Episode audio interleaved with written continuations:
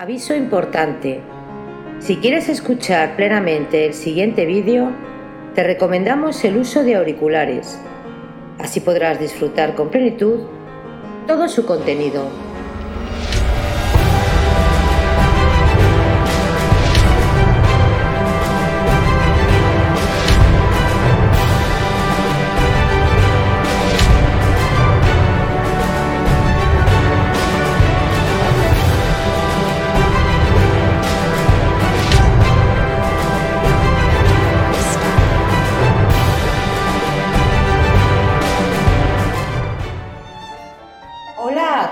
De nuevo.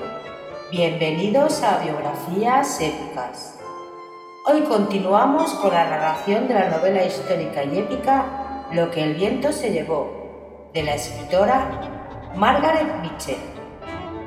Recordaros suscribiros al canal para así poder colaborar a crecer juntos.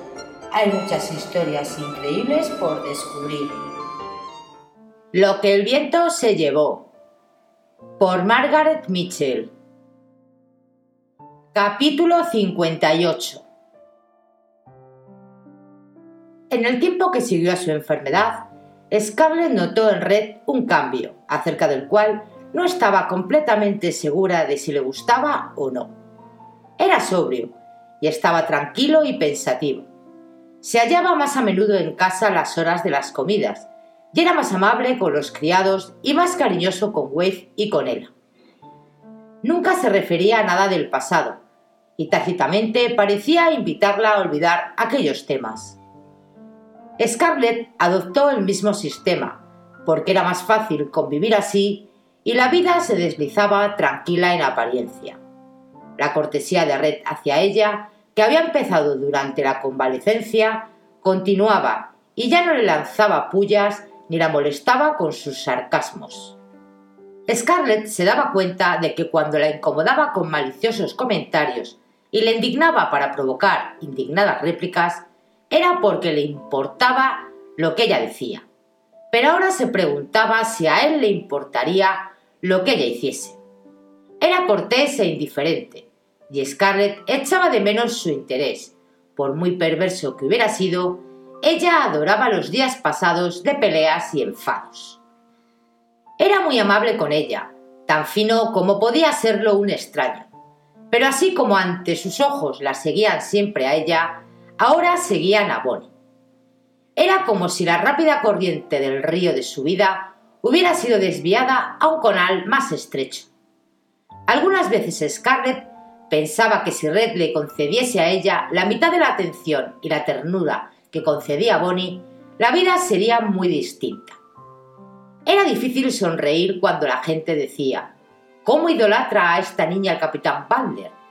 Pero si no sonreía, la gente lo encontraría extraño, y a Scarlett la molestaba reconocer que tenía celos de una chiquilla, y mucho más cuando esa chiquilla era su hija predilecta. A Scarlett le gustaba ser siempre la primera en los corazones de los que la rodeaban, y ahora resultaba evidente que Bonnie y Red serían siempre los primeros el uno para el otro. Red salía hasta muy tarde algunas noches, pero cuando volvía no estaba bebido.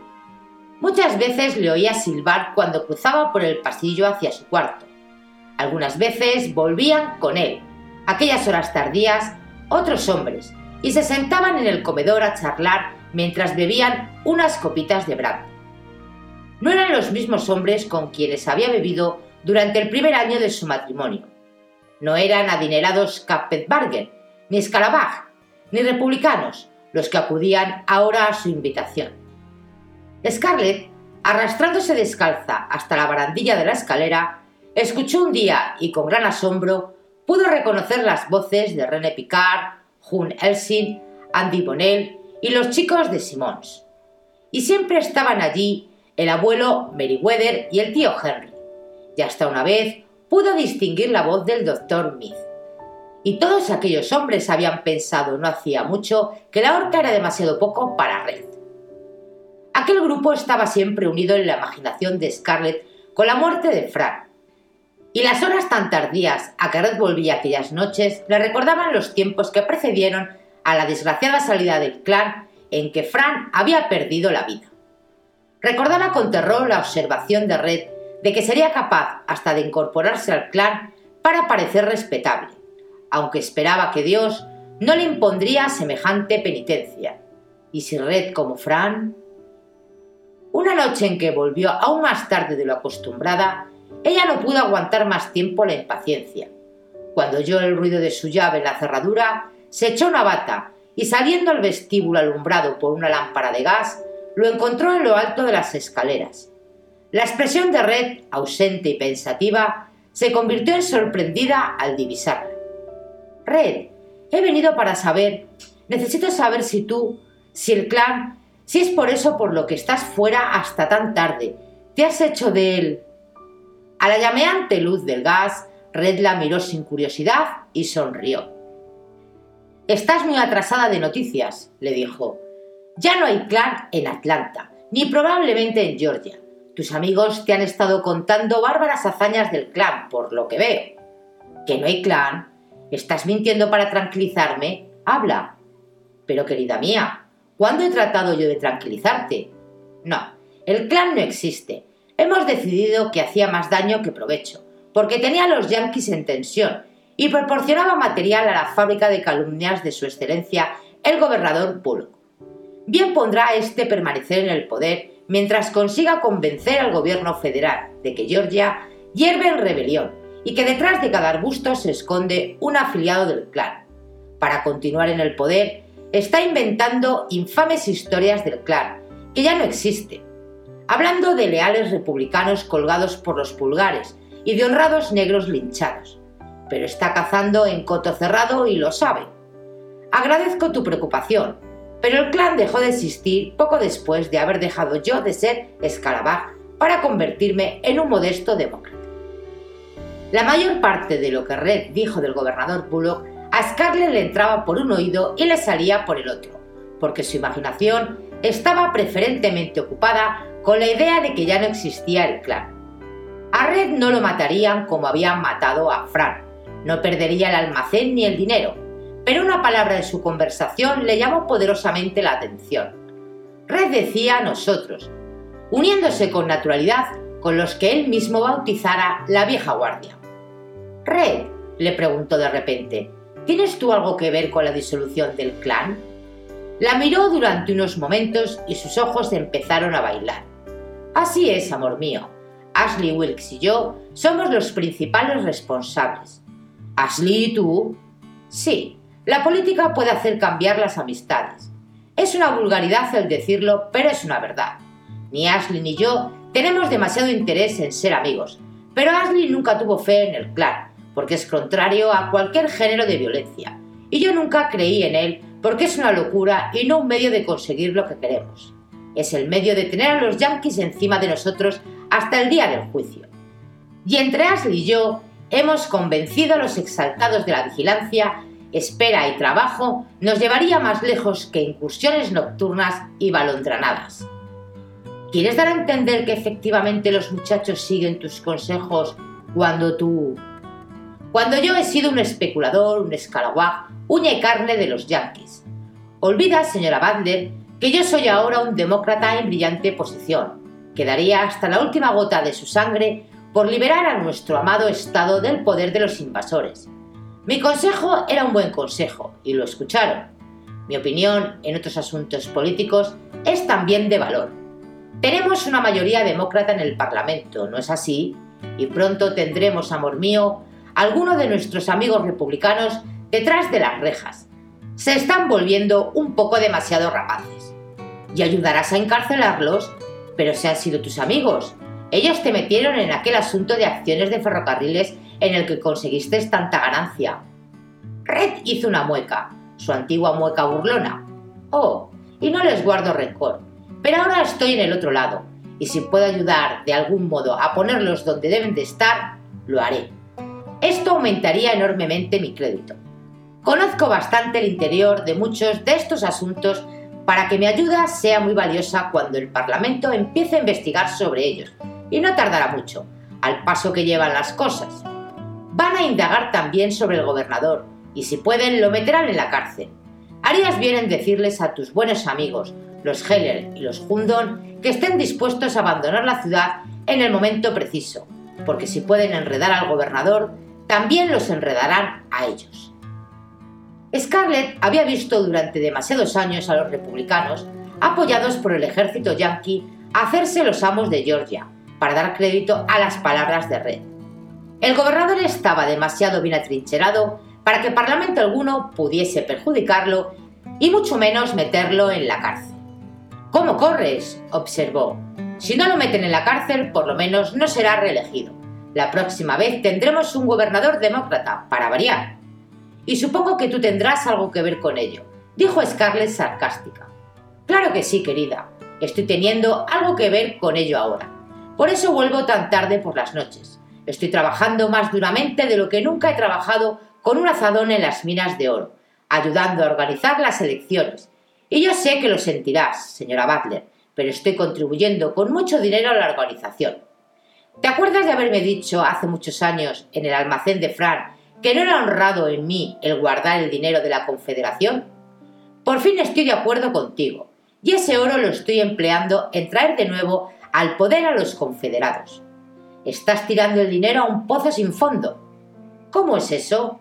¿Llamas al Partido Demócrata un pozo sin fondo? La miró burlón. Luego continuó sin entusiasmo. Me importa un comino quién pueda ganar las elecciones. Lo que importa es que todo el mundo sepa que he trabajado por ellas y que en ellas me he gastado gran cantidad de dinero. Y esto se recordará en bien de Bonnie en los años venideros.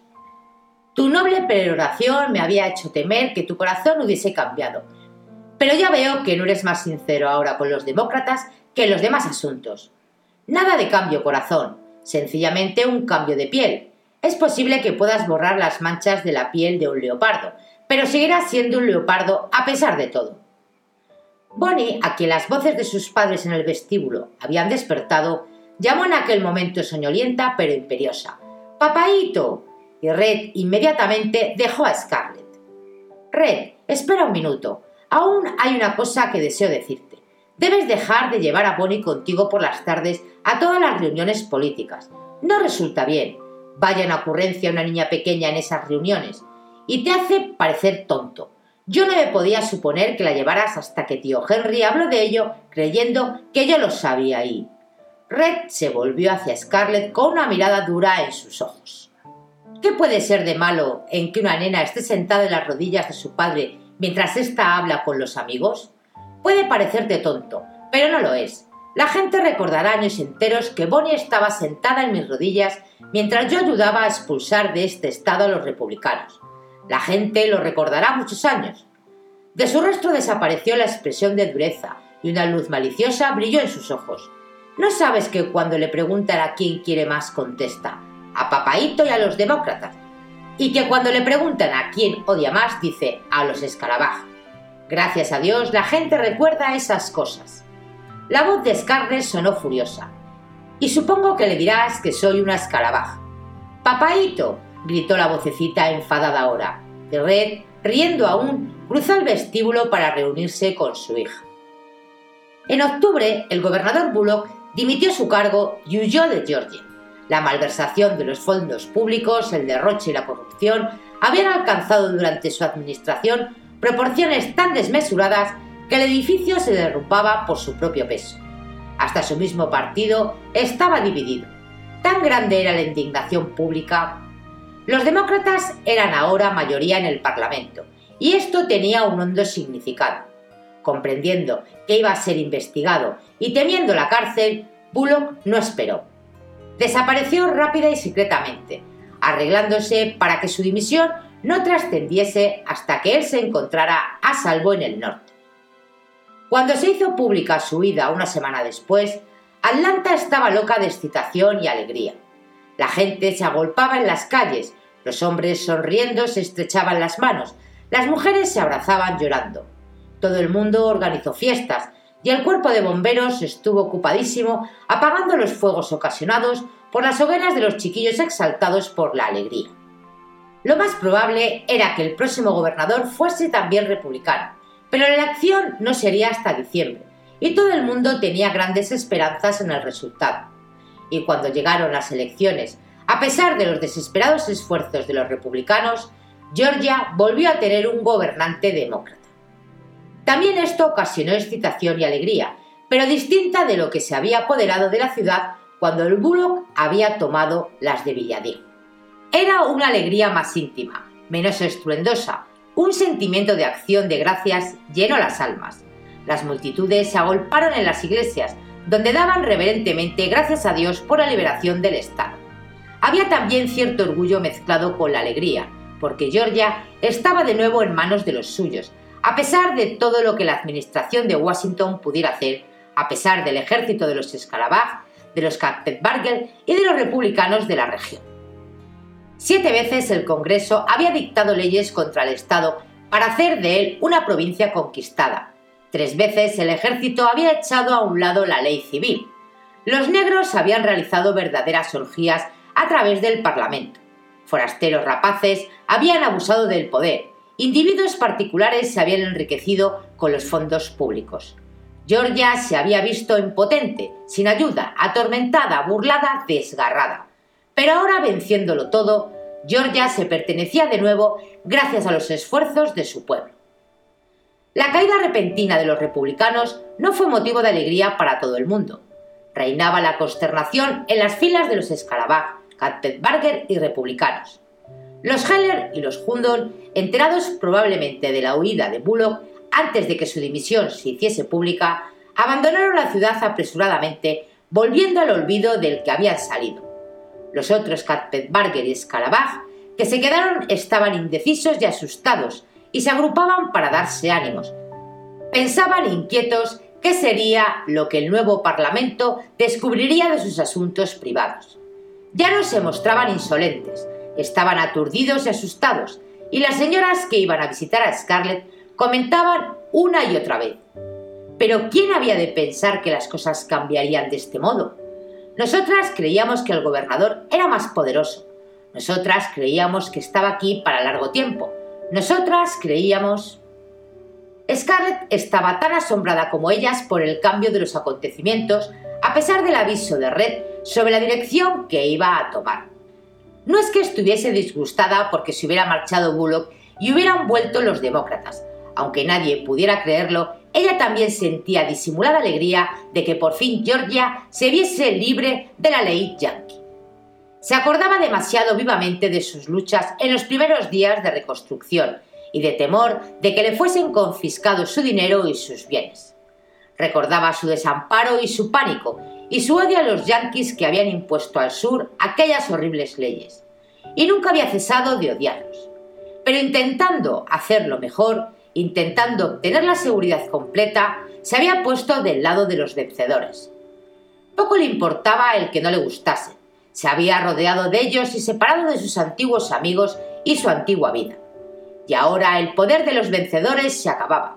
Había jugado a la duración del régimen de Bullock y había perdido. Al mirar a su alrededor en aquellas navidades de 1871, las más felices que el Estado había conocido desde hacía diez años, Scarlett se sentía inquieta. No podía por menos de ver que Red, que había sido el hombre más odiado de Atlanta, era ahora uno de los más populares, porque se había retractado humildemente de sus antiguas herejías y había dado su tiempo, dinero y trabajo a la lucha por la liberación de Georgia. Cuando pasaba a caballo por las calles, sonriente, saludando, con aquel paquetito azul que era Bonnie, encaramada delante de él en la silla, todo el mundo le sonreía le hablaba con entusiasmo y miraba con cariño a la nena, mientras que Scarlett... Fin del capítulo 58 de Lo que el viento se llevó. Si queréis el próximo capítulo en breve, deja tu comentario y tu like. Y tan pronto como me sea posible, tu deseo se hará realidad. Y recuerda, si no quieres perderte ningún capítulo, suscríbete. Gracias y hasta el siguiente vídeo.